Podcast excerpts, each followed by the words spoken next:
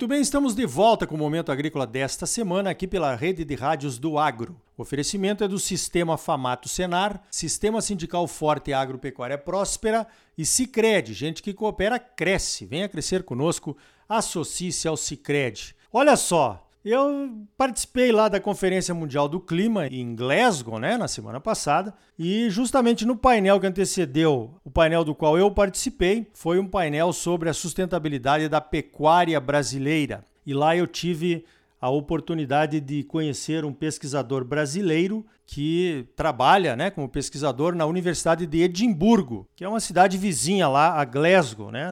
É o Rafael de Oliveira Silva. Então eu convidei o Rafael para falar aqui de dois trabalhos que ele teve a oportunidade de fazer junto com outros pesquisadores lá da Universidade de Edimburgo. E o primeiro deles é a questão da causa e do efeito do desmatamento, né? O desmatamento ilegal da Amazônia continua acontecendo, infelizmente. Logo, a pessoa pensa, né, mentalmente, no mapa mental, que aquilo tem a ver com o aumento da produção de alguma coisa. Ninguém vai abrir uma área para deixar lá sem usar para nada. Então, normalmente, o ataque, né, da causa do desmatamento vem sobre a pecuária de corte, ou algumas vezes sobre a soja, enfim, sobre os produtos que o Brasil exporta, principalmente para a Europa, porque eles estão querendo, inclusive, eliminar né, das cadeias eh, lá comerciais o desmatamento. Então, Rafael, esse seu primeiro estudo tem a ver com isso. A, a pecuária é causa do desmatamento da Amazônia aqui no Brasil? Bom dia.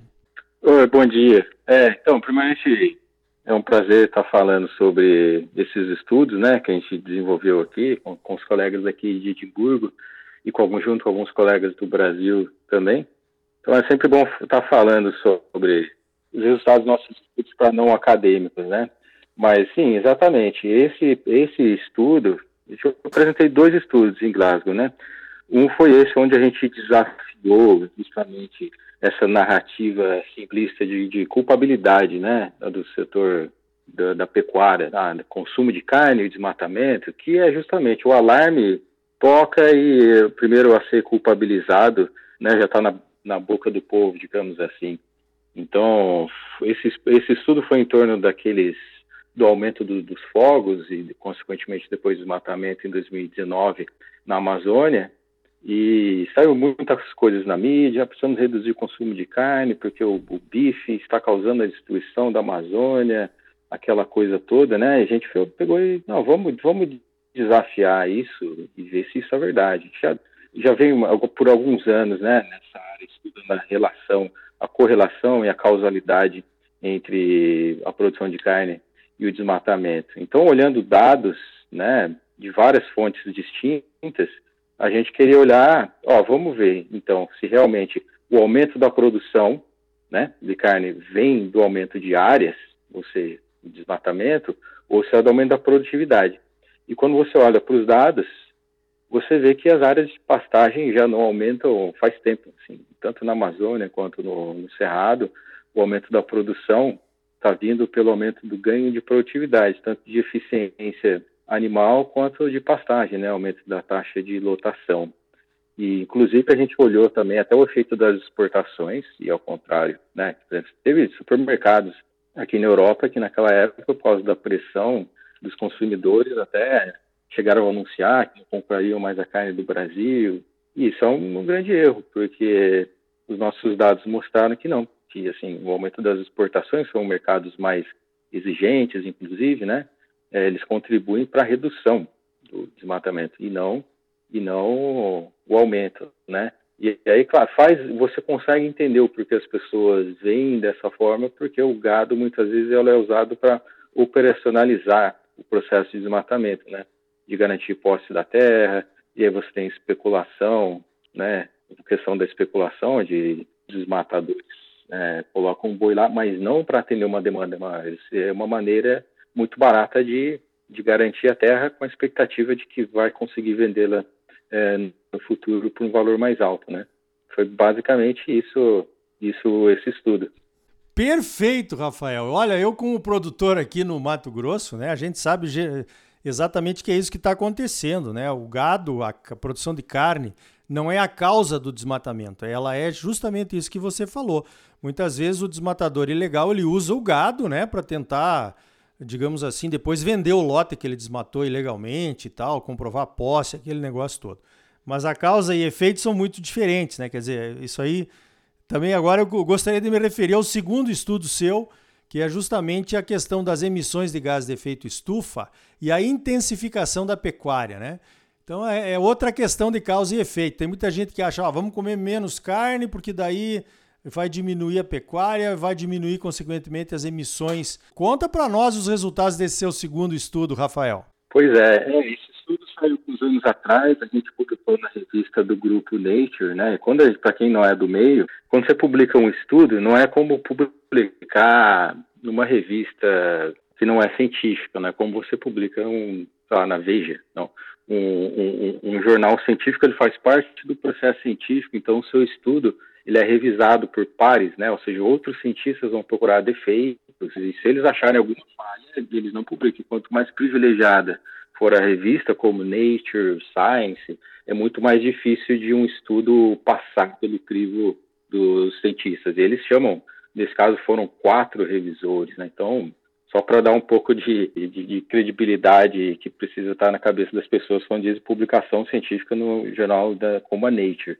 E esse estudo foi justamente tem esse debate sobre redução do consumo de carne, né? E realmente muitos lugares precisa haver a redução até para a gente atingir a meta aí de redução de metano, que é o gás muito potente. Mas a questão é, uma regra não vale para todas, porque os sistemas produtivos são diferentes, né? No caso do Brasil, como o, a maior parte do, do, do ciclo de vida do ele passa nas pastagens, mesmo os animais confinados ainda assim passam muito tempo se alimentando de pastagem, você tem um benefício, né? O, o boi verde, você tem um benefício do que? Que a pastagem é, sequestra muito carbono. E é um carbono que fica embaixo do solo, que a gente obviamente não vê, não é acessível aos animais, e que ele fica lá, é um carbono estável, e ele sequestra. Você não está vendo, mas ele está sequestrando, acumulando através do processo de fotossíntese né, da planta, consegue sequestrar carbono da atmosfera e jogando solo, jogando solo, jogando solo. E quando você coloca isso nos seus cálculos, né, então vamos ver, ah, você tem uma demanda, aqui a gente chama de baseline, a demanda padrão. Se a gente aumenta essa demanda, então você vai ter mais animais, mais metano, que é o grande problema, só que se esse aumento da produção não vier pelo desmatamento, né, não tem desmatamento, ele vem através do melhoramento do manejo da, das pastagens, recuperação de pastagem, uma pastagem bem manejada sequestra mais carbono, muito mais. A pastagem degradada, ela pode estar emitindo carbono, né? E assim, uma pastagem pode estar estabilizada e uma pastagem melhorada vai estar sequestrando. As taxas são altas. Quando você coloca isso num modelo matemático, assim, robusto, como foi o que a gente usou, você vê que o aumento da demanda, no fim das contas, você consegue reduzir as emissões justamente pelo sequestro de carbono mais do que contrabalanceia o aumento da emissão do metano pelos animais, né? E se por outro sentido você reduz a demanda, o que, que acontece? Você tem menos metano, né, dos animais, mas você tirou o incentivo para reparação de pastagem. Tem por que gastar dinheiro em, em pastagem se você tem uma demanda menor, né? E aí essa pastagem vai se degradar, você tem perda dos estoques de carbono e, no fim das contas, a, a redução não, vai acontecer, vai ter um aumento das emissões com uma demanda menor. Esse foi o estudo que a gente publicou na Nature, chamado Nature Climate Change, alguns anos atrás, e essa foi, foi a principal mensagem, né? Ou seja, é aquilo que a gente chama de efeitos, efeitos indesejados, né? Você acha que você está tomando uma medida certa para controlar um problema e, opa, não, não, não é bem o que você esperava.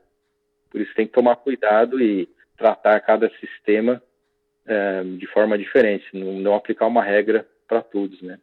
Positivo. Olha, Rafael, parabéns pelos trabalhos aí, realmente muito importante a gente conhecer, saber que, que você está aí né, em Edimburgo, no coração do Reino Unido, trabalhando para desmistificar algumas notícias que parece que só querem criminalizar a produção agropecuária brasileira. Dois estudos preciosos aí Espero que você continue assim, Rafael, e que o Momento Agrícola possa ser, claro, não temos a mesma relevância da revista Nature, né? Mas que nós possamos ser o contato seu aí com os produtores rurais que você bravamente está defendendo cientificamente aí na Europa, ok? Eu conversei com o Rafael de Oliveira Silva, pesquisador brasileiro da Universidade de Edimburgo, que contou para nós aqui dois estudos que desmistificam muito do que se fala da pecuária brasileira lá na Europa. Obrigado, Rafael, pela tua participação aqui no Momento Agrícola. Obrigado. Prazer é meu. Então tá aí. Olha, os estudos científicos com hipóteses bem formuladas podem responder a diversas questões fundamentais de causa e efeito, na tentativa, é claro, de ajudar a entender e a resolver os problemas de hoje e de sempre, né? Acontece que muitas vezes interesses escusos entram no meio e usam as informações de forma incorreta ou interesseira e mascaram a verdade em proveito próprio, infelizmente. Olha, o Rafael fez questão de me dizer depois da entrevista que não é um cientista militante. Testou duas hipóteses e os resultados foram esses que nos contou aí na entrevista. Se tivessem sido diferentes, teria publicado do mesmo jeito. É isso aí, Rafael. Isso se chama né, ética científica. Você sabe muito bem. No próximo bloco, a Abiov comenta a proposta da União Europeia para eliminar o desmatamento dos produtos que importa. Como será que isso pode afetar o agro do Brasil? Sicredi é mais do que um banco, é uma cooperativa de crédito e gente que coopera cresce. Então, venha crescer conosco, associe-se ao Sicredi. Sistema Famato Senar. Mobilização total para garantir um agro cada vez mais forte em Mato Grosso. É bom para os produtores, mas é muito melhor para o nosso estado e para a nossa população. Não saia daí, voltamos em seguida com mais momento agrícola para você.